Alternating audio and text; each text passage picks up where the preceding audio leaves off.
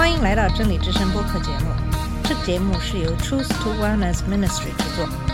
在这个节目里，我们要从一个不一样的角度向你介绍圣经和基督，带你走进一个属灵的世界。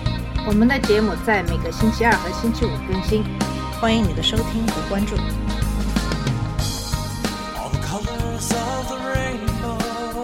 你好，我是马军。在上期节目给大家分享的是《使徒行传》第五章十七到四十二节的经文。犹太公会对基督徒的迫害开始升级。那么今天继续跟大家一起学习《使徒行传》六章一到七节的经文。在学习《使徒行传》第五章的时候，我们看到了初期教会面临的第一个内部的威胁，那就是亚拿尼亚和撒菲拉的罪。神很快就审判了他们的罪，教会得到了净化，因为所有听到他们死亡的人都变得恐惧。罪是很严重的。我们看到早期教会所面临的外部威胁越来越大，对使徒们的逼迫断升级，他们的回应是为耶稣基督的名受苦而喜乐，然后继续每天在圣殿和挨家挨户的教导。逼迫并没有阻止他们履行耶稣的命令，成为耶稣的见证人。在今天的这段经文中，我们将看到早期教会面临的第二个内部威胁。第一次的威胁是派别的发展。因为要完成所有的事情的后勤工作，使得很难公平地完成所有事情。那些被忽视的人开始抱怨其他人。《使徒行传》的六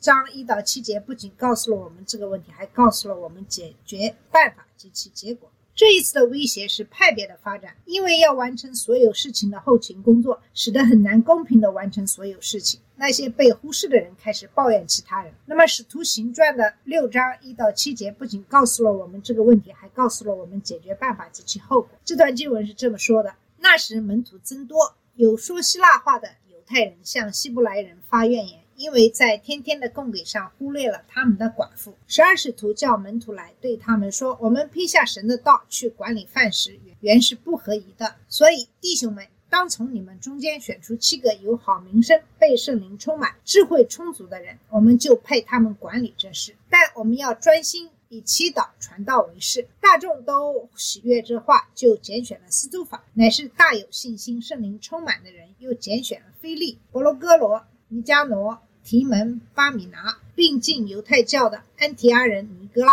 叫他们站在使徒面前。使徒祷告了，就按手在他们头上。神的道兴旺起来，在耶路撒冷门徒数目加增的甚多，也有许多祭司。信从了这道。这段经文的第一到二节提出了成长中教会的问题，一开始就指出抱怨是在门徒们倍增的时候产生的，逼迫并没有减缓教会的发展，但这种快速发展也带来了自己的问题。我们要记住，当时教会中人的需要是由那些有经济能力的人卖掉财产和多余的房子，然后把钱交给使徒分给需要的人。到了《使徒行传》第六章，使徒们再也跟不上了，教会中开始出现纷争，人们开始互相埋怨。那么经文特别指出，希腊人对希伯来人提出了抱怨，因为他们的寡妇在日常侍奉中被忽视了。在《使徒行传》第六章中，这个词也被用来广泛指任何出于爱心的服务。那么，许多犹太家庭仍然留在亚述或巴比伦掠夺时被驱逐的地方，希腊人。被用来指这些散居地的犹太人，因为他们的母语是希腊语，而且他们往往吸收了这些土地上的一些文化。其中一些犹太人已经移民回耶路撒冷。与希伯来人相比，这些希腊人寡妇被忽视了。希伯来人指的是在犹太长大的说亚拉姆语或希伯来语犹太人。那么，本地犹太人和非本地犹太人之间开始存在一些争执。非本地人常常被本地人看不起，这种紧张关系似乎不太可能成为抱怨的一部分。不过，我想我们都很容易理解这种忽视是如何自然而然的发生的。你认识的人总比你不认识的人得到更多的关注，即使只是因为你更了解他们的需求这一简单的事实。如果再加上需要帮助的人太多，那么简单的后勤工作就意味着有些人最终会被忽视。最有可能被忽视的就是那些你不认识的人。这就是早期教会的情况，使徒们根本无法处理向许多需要帮助的人分发物品的工作。那么在这里注意到是特别提到的是寡妇，因为他们没有其他资源来满足自己的需要。但在当时的社会，女性的生计非常依赖于男性，如果丈夫去世了，又没有人可以照顾孩孩子，那么这个女性能找到工作的机会就非常少。而且大多数都是非常卑微的工作。如果年事已高，可能连体力都无法胜任工这份工作，那么这样的妇女只能依赖他人的施舍。这些寡妇就是这种情况。在提摩太前书第五章的后面，保罗将就对寡妇的施舍对教会做出具体的指示。教会的义务只是照顾寡妇，寡妇被描述为没有家人照顾的敬虔和忠诚的妇女。家庭首先有义务照顾他们。由于分配不是使徒们的首要任务，那么这个问题变得更加复杂。在第二节说，他们的首要任务是传扬神的话语，因此十二使徒召集了门徒会众。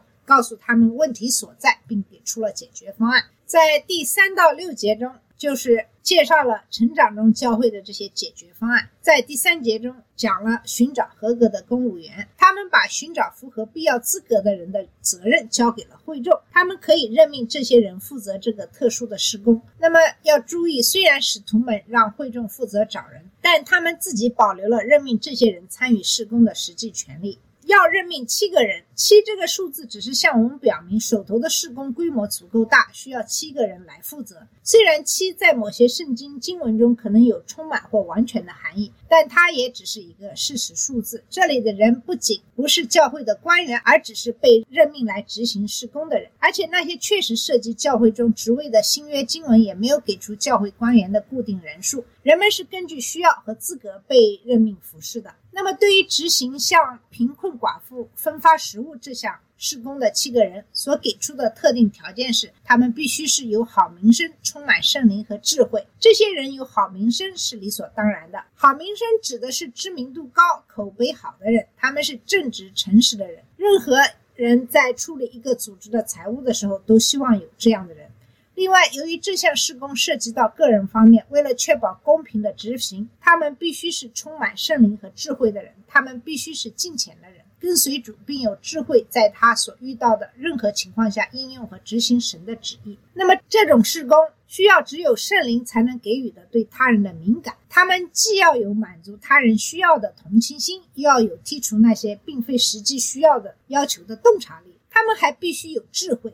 在相信神会满足需求的同时，适当的分配可分配的资源。第三节中最后需要注意的是，使徒们要让这七个人负责这一需要，意味着他们并不一定要亲自动手分配，而可能是确保所有的寡妇都得到适当的照顾，而其他人则帮助完成相关的体力劳动。在第四节中，十二门徒清楚地表明了他们的首要任务是什么。他们要专心祷告和传道。这七个被选中的人将投入到照顾寡妇的分配工作中去。他们将投入到祷告和传道的工作中去。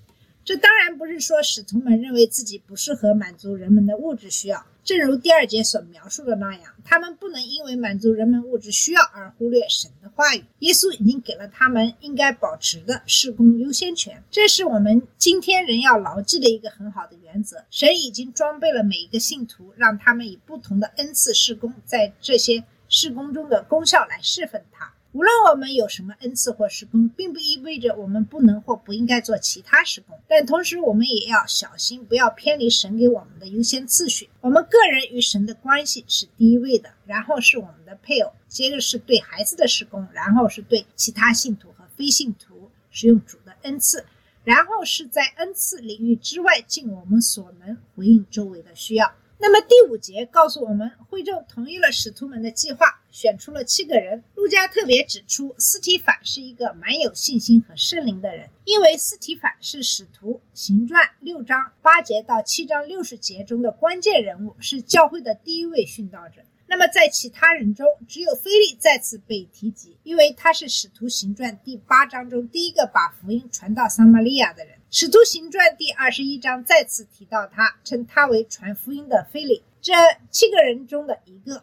事实证明，这些人不仅忠于交给他们的任务，而且在许多其他方面忠心侍奉主。有趣的是，这些人的名字都是希腊语。有人说，这表明这些人都是希腊化的犹太人。然而，犹大犹太人有希腊名字并不罕见，比如使徒菲利，那么肯定是希腊人的是尼古拉，他是来自安提亚的皈依者。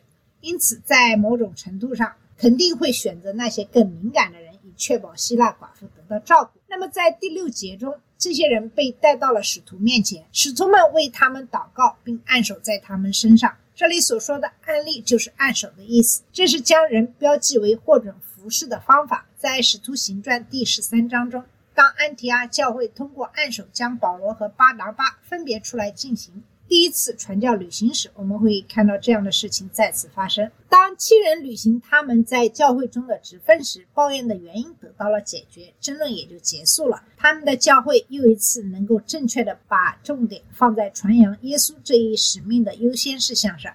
这就是我们在第七节中所看到的。神的道兴旺起来，在耶路撒冷门徒数目加增的甚多，也有许多祭司信从了这道。那么福音不断的传播，使耶路撒冷越来越多的人成为基督的门徒。门徒一词是描述早期基督徒最常用的术语，它的意思很简单，就是跟随者，也可以用来指老师的学生或徒弟。早期基督徒认为自己首先是耶稣基督的追随者。那么鲁加在第七节中还指出，在这些新门徒中有许多祭司也开始顺从他们对耶稣的新信仰，这其中不包括大祭司或撒都该人。但许多普通祭司都成了基督徒。根据路加的历史记载，这可能是那些仍然坚持传统犹太教的人对斯提反的强烈反应的主要原因之一。如果连祭司都大量皈依，那么他们的整个宗教体系就受到了严重的威胁。那么，从《使徒行传》六章一到七节这段经文中，我们可以了解了教会结构的重要性。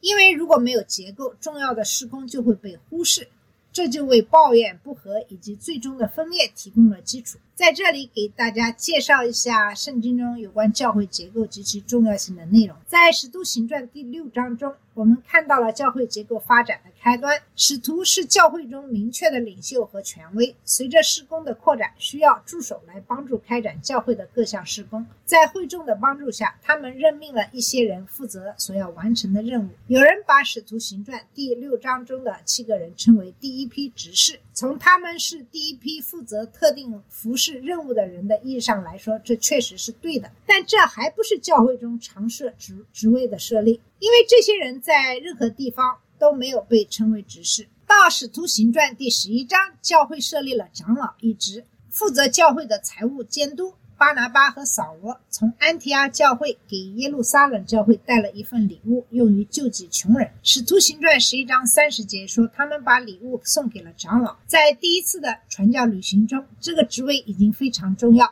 以至于《使徒行传》十四章二十三节记载，保罗和巴拿巴在他们建立的每一个教会中都任命了长老。在《使徒行传》第十五章中，我们对长老的职责有了更多的了解，因为他们和使徒都要被要求处理交易上的争论。在《使徒行传》二十章十七到三十五节中，保罗责成以弗所教会的长老负责看守圣灵所立为监督的羊群。并牧养神的教会，他们既要负责照顾教导人们，又要保护他们，防止豺狼带着错误的教义闯进来，试图引诱门徒跟从自己。那么，值得注意的是，在《使徒行传》二十一章十八节中，曾在《使徒行传》的十五章中主持耶路撒冷公会的雅各被称为长老之一。使徒彼得和约翰在《彼得前书》五章一节、《约翰后书》一章和《约翰三书》一章中也使用了“长老”一词。在雅各书中，他写道：“希望散居在罗马各地的基督徒都能建立起有长老的教会，因为生病的人要呼叫教会的长老。”保罗告诉提多，他把他留在克里特岛，让他把剩下的事情安排好，并在每个城市任命长老。其他指长老的术语包括主教或监督和牧师。在《使徒行传》二十章十七节中，保罗称长老为自己。在第二十八节中，又称这些人为监督。在彼得前书五章一节、二节中，使徒说长老要喂养、牧养羊群。在以弗所书四章十一节中，保罗说神把使徒、先知、传道人、牧师和教师的职分赐给了教会。在提摩太前书三章二节和提多书一章九节中，保罗告诉我们，监督和长老要教导人。那么这三个词指的是同一个人，他们的职位是长老，他们的责任是监督，他们的活动是牧养。那么长老、牧师、监督是指具备某些品格和技能资格的人。提摩太前书三章一到七节和提多书一章六到九节列出了这些资格。这些资格包括无可指责、只娶一个妻子为夫、有节制、谨慎、可敬、好客、能教导人、不嗜酒、不好斗，但性情温和、与世无争。不爱钱财，管好自己的家庭，有尊严的管好自己的孩子，不是新的皈依者，在外面也有好名声。那么会众对长老的责任包括对那些管理有方、在言语和教育上劳苦的人要倍加尊崇，并顺服他们，因为他们看顾你们的灵魂。除非有两三个证人，否则不得指责他们。对于那些继续犯罪的人，要当着众人的面加以责备。教会中的另一个职位是执事。保罗在腓立比书第一章一节的问候和提摩太前书三章八到十三节中列出了执事的资格，并将他们区分开来。他们的品格资格与长老非常相似，包括有威严、不两舌、不嗜酒、不爱肮脏的利益。他们应是一个妻子的丈夫，并善于管理子女和自己的家庭。他们也要问心无愧地坚守信仰的奥秘，接受考验。如果无可指责，就可以任职。教会中的第三个职位是女执事。那么，执事和女执事的职责很像《使徒行传》第六章中的七个执事，他们只是仆人，为了整个教会的利益，承担长老指派给他们的施工任务。关于教会的结构，还有最后一点需要强调，就是耶稣在马太福音二十章二十五到二十八节中说：“你们知道外邦人的官长管辖他们。”大人也管辖他们，在你们中间却不然。谁愿在你们谁愿在你们中间为大，就要做你们的仆人；谁愿在你们中间为首，就要做你们的奴仆。正如人子来，不是要受人服侍，乃是要服侍人，并且要舍命做多人的属下。那么，教会领导的目的是增加服务，而不是权力。那些为了权力而追求领导职位的人，对教会是一种伤害。他们会发现自己很沮丧，他们会与神对抗。因为神反对骄傲的人，却赐恩给谦卑的人。好了，我们今天的节目就到这里。今天跟大家一起学习的是《使徒行传》六章一到七节的经文。这段经文主要是讲的初期教会结构的建立。我们在下期节目里会继续跟大家一起学习《使徒行传》接下来的经文。谢谢你的收听，我们下次节目再见。这里是真理之声播客节目。真理之声是 Truth to Wellness Ministry 旗下的一个节目，由 Truth to Wellness Ministry 制作和播出。如果你有什么想跟我们分享，请给我们发电子邮件，我们的邮箱地址是 truth to wellness at gmail dot com。你也可以直接去我们的网站 www dot truth to wellness dot com 浏览更多的信息。下次节目再见。All the colors of the rain